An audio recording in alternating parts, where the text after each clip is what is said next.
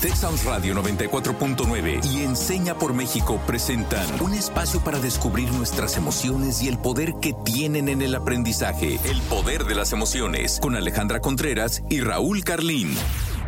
Comunidad del Poder de las Emociones, yo soy Alejandra Contreras. Qué felicidad estar compartiendo un día más con ustedes. En esta ocasión tenemos un tema que podría clasificar como urgente. Llevamos casi un año desde ese puente eterno que comenzó en marzo del 2020, que nos ha obligado a quedarnos en casa y separarnos de manera física de las personas que más queremos. Por esta razón creemos que es oportuno hablar de cómo nos ha afectado el aislamiento en relación a nuestra salud mental.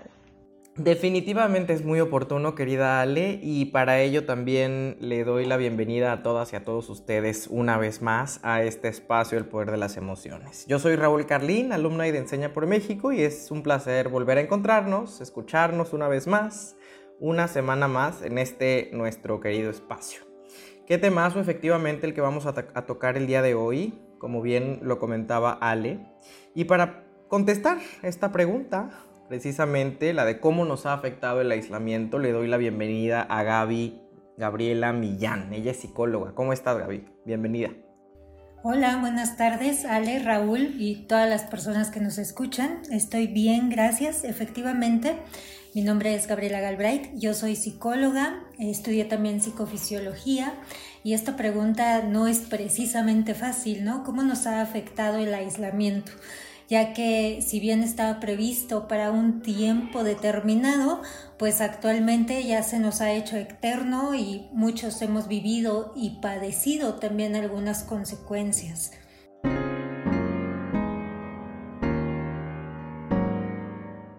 Bueno, y me gustaría saber a ustedes cómo les ha afectado el aislamiento.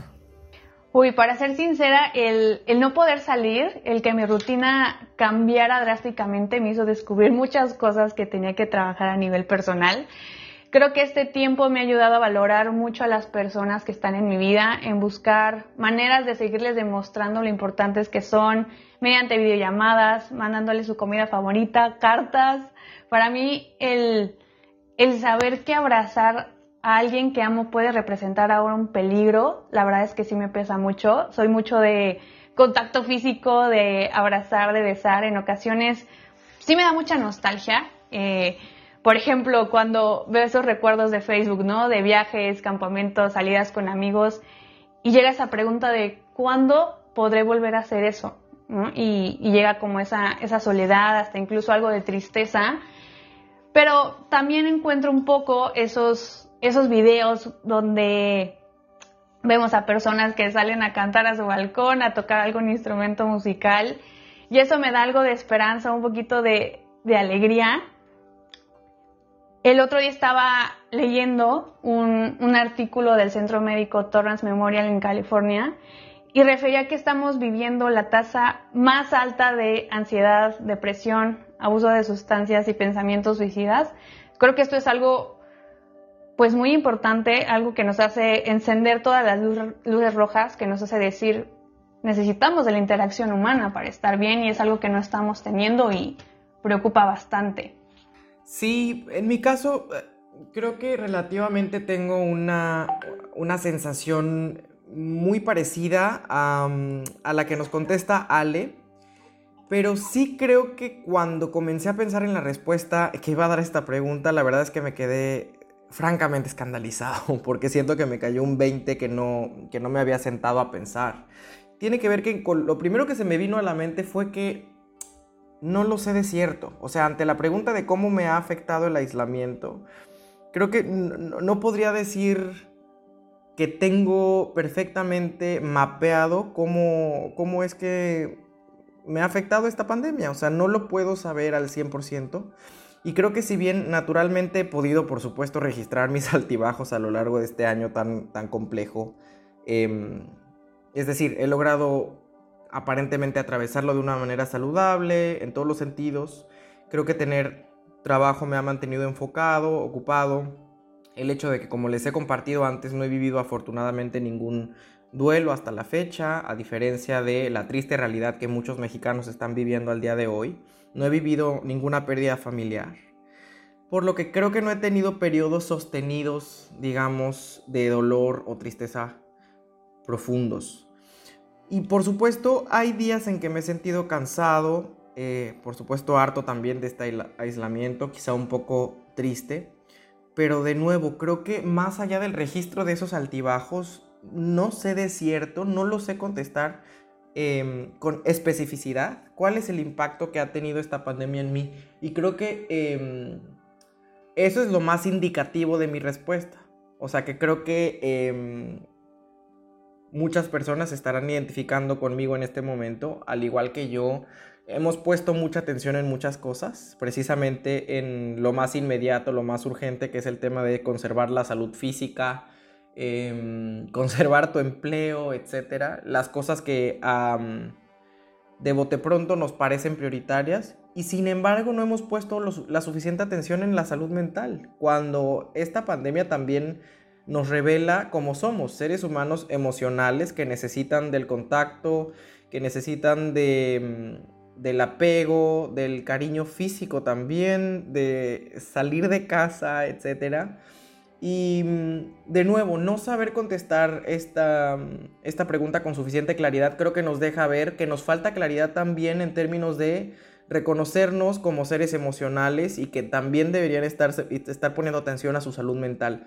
Entonces, creo que también me voy, con, eh, esto termino, em, me voy contestando que me urge retomar la terapia, o sea, hacer eh, procesos sostenidos, ¿no? efectivos, muy conscientes de mi proceso, de mi evolución em, en términos de salud mental, para que cada vez seamos más capaces de contestar esta pregunta sin tantos ambajes y tantos rodeos. Entonces, esto es lo que yo contesto Gaby y Ale ante la pregunta que nos hace. Ok, bien, el escucharlos a los dos es un panorama bastante amplio pero muy claro también y muy apegado a lo que vivimos todos como sociedad. ambos bien lo mencionan, somos seres sociales por naturaleza, biopsicosociales, necesitamos el contacto de otros, necesitamos la atención de otros, necesitamos eh, incluso ese toque del otro, ¿no? Somos personas que al ser seres sociales también necesitamos tener el sentido de lo que estamos haciendo, el sentido de nuestras vidas, Seguramente ustedes en algún momento y varias personas que nos están escuchando leyeron en algún momento El hombre en busca del sentido de Víctor Frank. ¿no? Ese libro es, es muy claro en este, en este punto. Todos necesitamos un sentido para vivir, ¿no? Y un mensaje muy claro y directo que nos deja esto es que teniendo sentido en nuestra vida podemos superar absolutamente todo y así como seres, somos seres sociales, también somos seres capaces de adaptarnos. Esta adaptación no ha sido precisamente voluntaria, ha sido básicamente obligatoria para todos a nivel mundial. Es algo que no es sencillo definitivamente. Algo importante que mencionaba Ale era eh, esta impresión y estas cifras tan fuertes y tan impactantes de cómo se ha disparado la ansiedad y la depresión. Incluso antes de la pandemia ya se hablaba que una posible pandemia eh, posterior tenía que ver con la salud mental.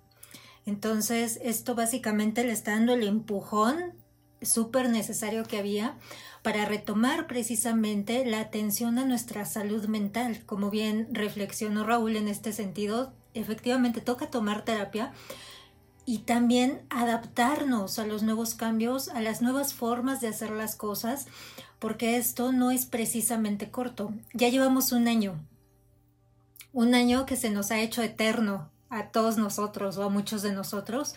Sin embargo, hemos salido avantes. Algunas personas efectivamente han tenido algunos duelos, algunas pérdidas importantes.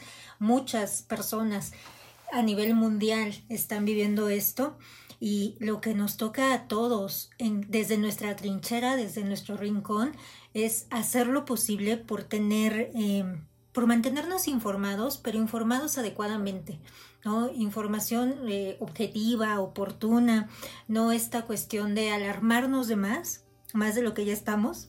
De hecho, hay ciertas recomendaciones de la OMS, ¿no? Entre ellas, el reducir la exposición a las noticias, el seguir en alguna rutina en específica.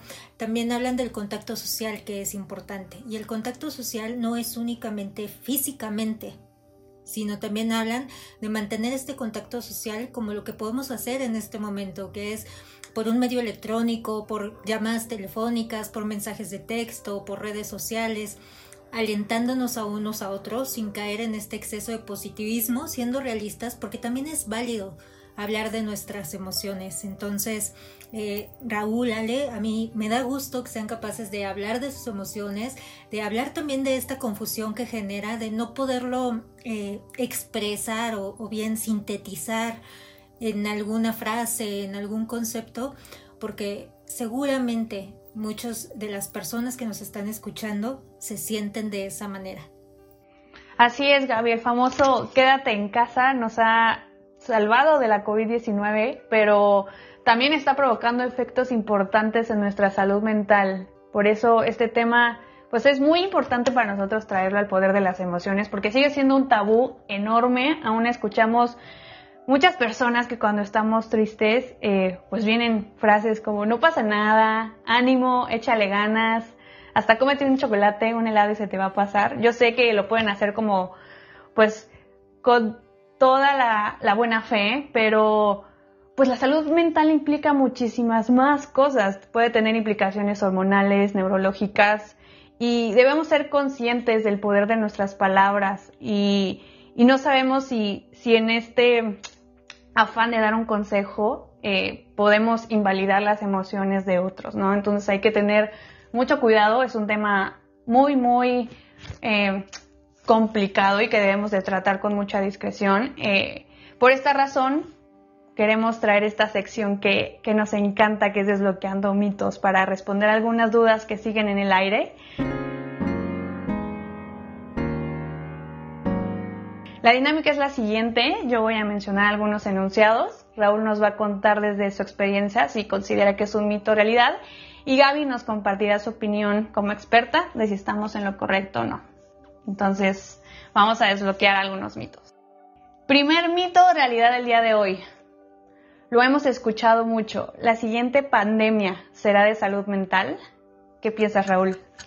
Pues pienso que es un, es un mito y, voy a explicar por qué estoy diciendo que es un mito, porque estoy intentando ser audaz. Y la verdad es que pienso que eh, la siguiente pandemia no será de salud mental porque ya hay una pandemia de salud mental eh, de la que no hablábamos. Es como esta idea de, em, de pensar que las crisis en otros sectores que no tienen que ver con, o que tienen que ver pero que no son estrictamente el sanitario, son nuevas o que son simplemente crisis em, generadas por la pandemia es ser lo suficientemente miopes como para no darse cuenta que había crisis que ya veníamos arrastrando desde antes y que de las que simplemente no hablábamos, ¿no? Y pensábamos que porque no hablábamos de ellas no existían.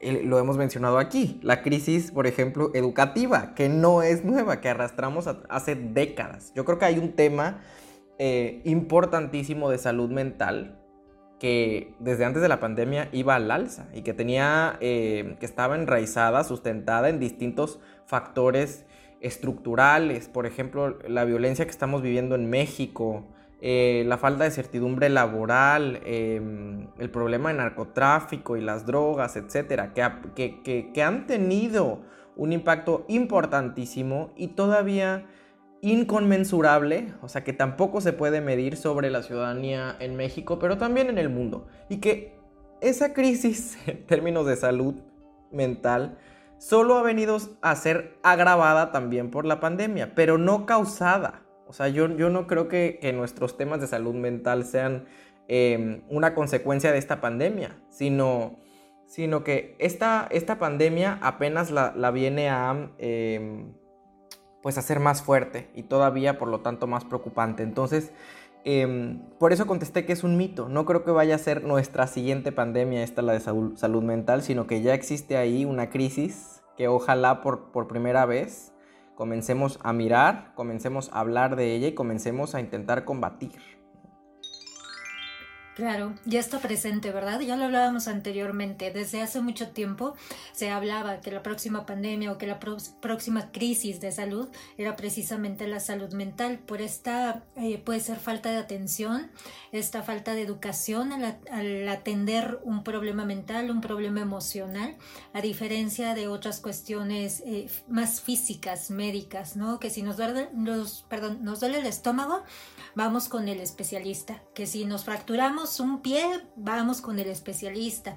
Que si tenemos un problema en los ojos, vamos con el especialista. Pero en México, y me atrevería a decir que en, en gran parte de la población mundial, no estamos tan educados para atender nuestra salud mental, para atender nuestras emociones, para atender nuestros sentimientos, para atender a nuestra persona como tal. Entonces, efectivamente, pero ¿qué es lo que dicen los estudios? Eh, en epidemias anteriores, como las del SARS-CoV en 2003 y el MERS-CoV en 2012, de magnitud muy inferior a la que estamos viviendo actualmente, se comprobó como una situación crítica y estresante, acompañada de aislamiento y movilidad restringidas, esto puede desencadenar problemas de salud mental y agravar los síntomas entre quienes ya los tenían. De hecho, hay varios estudios sobre eso, en donde efectivamente eh, las personas que tenían una problemática de salud mental, algún trastorno, por ejemplo, del espectro ansioso, aproximadamente a los cuatro meses del encierro, comienzan a, agravar sus síntomas. Entonces, esto no es exclusivo de personas que ya son diagnosticadas previamente. Nosotros podríamos recordar cómo nos íbamos sintiendo a lo largo de esta cuarentena, cuando nos dijeron, bueno, primero son 15 días, después son 3 semanas, después se extendió al mes, después ya casi llegamos al año. Entonces, efectivamente, más que la próxima pandemia sea sobre salud mental, es que esto nos tiene que llevar a ser más conscientes de nosotros mismos, más conscientes también del otro. Y esto es un, acto de, de introspección tremendo para quienes están o no están listos para esto. Es importante atender nuestra salud mental. Y algo que dices, Gaby, para los que están o aún no están listos, o sea, eso es algo muy complicado. Yo a veces salgo a hacer mis compras al supermercado y, y pues me da miedo salir, me da miedo estar con otras personas. Y yo no tengo una fobia social, pero llego a pensar en las personas que sí lo tienen, qué sentirán, ¿no? Entonces creo que sí va a requerir de un trabajo interior muy importante y es algo que tenemos que tener eh, pues muy, muy en la cabeza para prepararnos justamente. Ahora quiero compartirles que según la Organización Mundial de la Salud, en promedio los países gastan solo el 2% de su presupuesto de salud en salud mental. Esto hace que me cuestione muchísimas cosas y por eso les quiero preguntar lo siguiente. ¿Todos deberíamos invertir en salud mental?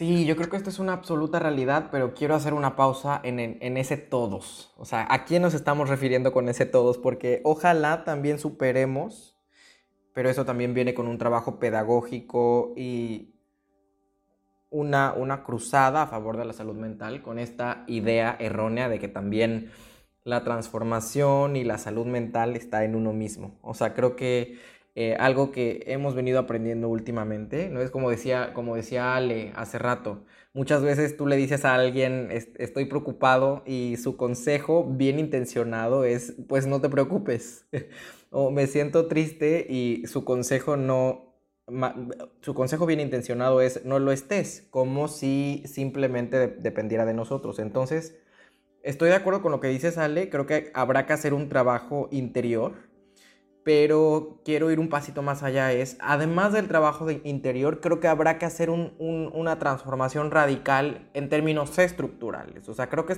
estamos hablando de que eh, los y las ciudadanas, a nivel global, como dice Gaby, pero me quiero centrar específicamente en México, estamos básicamente desamparados en términos de salud mental. Em, pues por parte de nuestro Estado. O sea, creo que de por sí en México nos, enfrentamos a una severa, esa es otra crisis. Em, institucional en términos de salud. O sea, creo que estamos viendo, por ejemplo, ante una pandemia como la de la COVID-19, las grandes, las serias dificultades que el Estado mexicano ha enfrentado con respecto a sus instituciones de salud. Ha sido incapaz de contener la pandemia de manera efectiva, ha sido capaz, incapaz de em, vacunar con celeridad a la población, por ejemplo, a diferencia de otros países que están vacunando a un millón de personas al día, como, como está sucediendo en, Estados Unidos.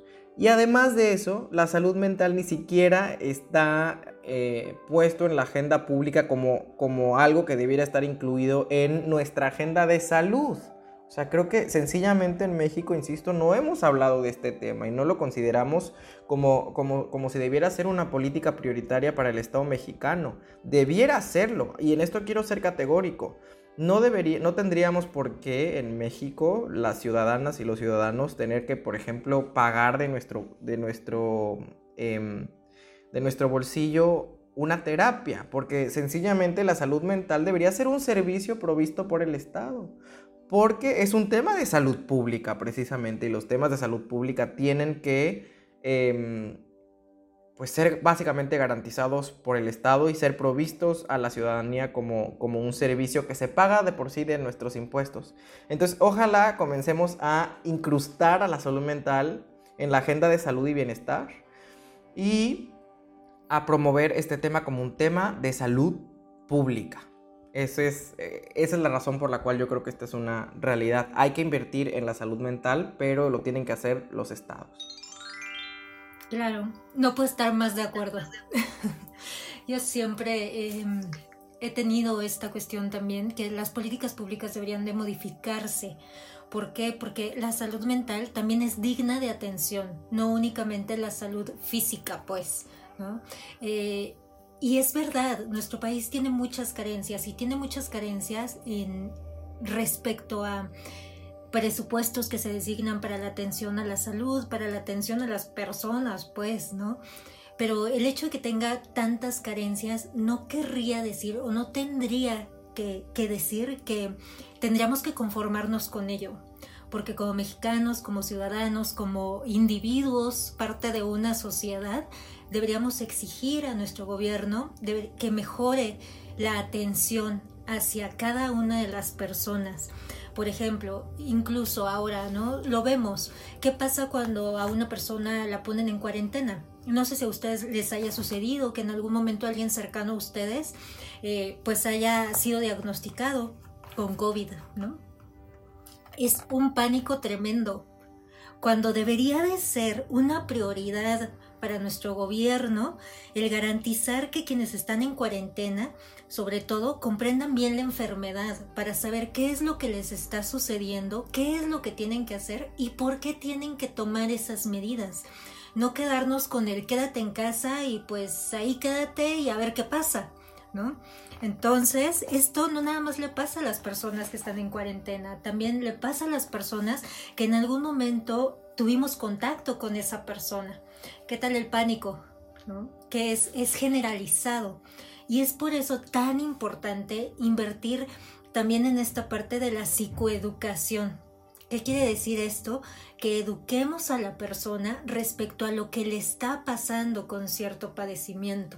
Todos deberíamos de tener una mejor educación en ese sentido. Y no nada más me refiero a una educación con tecnicismos, sino a una educación emocional sobre qué es lo que podemos experimentar, que absolutamente cualquier emoción que experimentemos en este momento es válida, es perfectamente válida y hay que darle su lugar. Entonces estoy completamente de acuerdo. Pues de acuerdo contigo, Ale, de acuerdo con, contigo, Gaby, y vamos transitando hacia eh, esta parte de nuestro programa que es ¿Qué desbloqueamos hoy? Y yo la verdad me acaba de caer otro 20 ahora que lo dijiste, Gaby. Dijiste, eh, para quien, quien lo ha podido pagar. O sea, creo que también algo que hemos eh, abordado, el subtexto de lo que hemos abordado hoy tiene que ver con que debajo de esta eh, crisis por salud mental de la que estamos hablando subyace un tema de justicia social. O sea, creo que tiene, no, no debería por qué tener solo acceso a una terapia, por ejemplo, aquel que la pueda pagar. Y por eso creo que hay que insistir en que la salud mental es un tema de salud pública.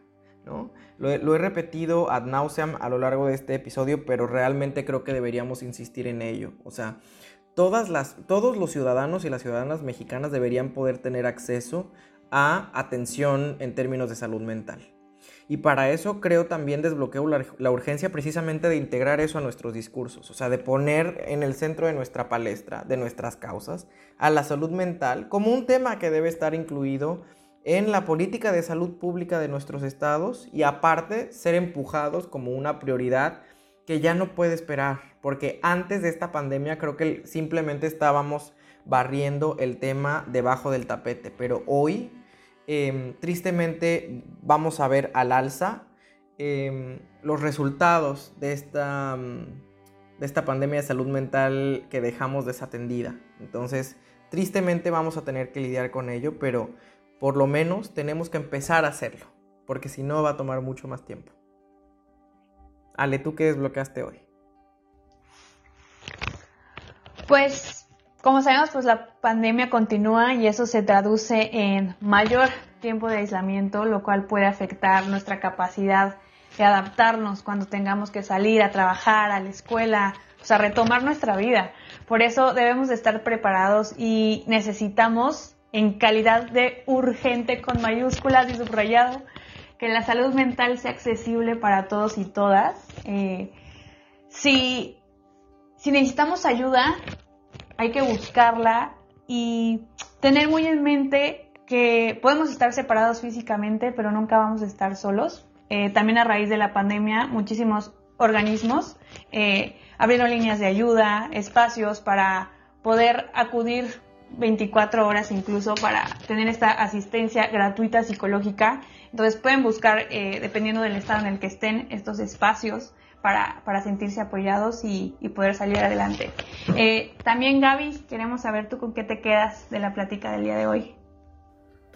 Bueno, pues yo me quedo con muchas cosas. Acaban de mencionar situaciones importantes y creo que algo básico y en lo que coincidimos los tres es en esta urgencia por exigir una salud mental pública, esa atención a la salud mental que sea pública, que sea accesible para todos.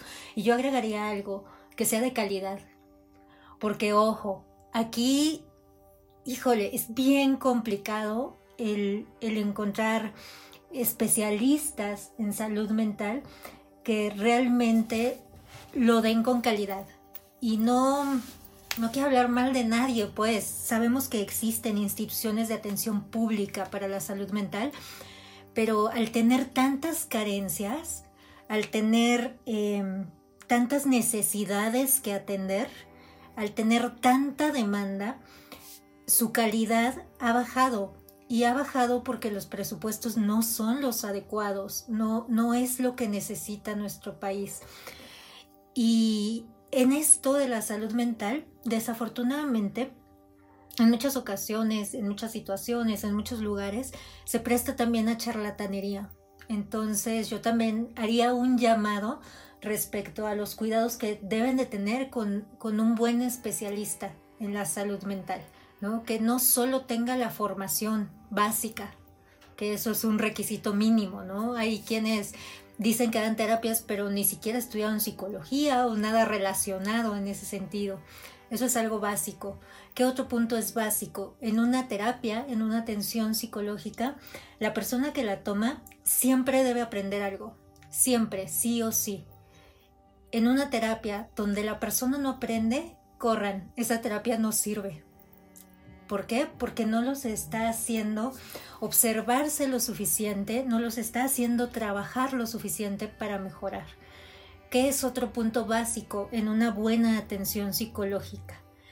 Que la persona vaya adquiriendo nuevas herramientas para responder de diferentes maneras, de formas más sanas ante las situaciones que se presentan en la vida.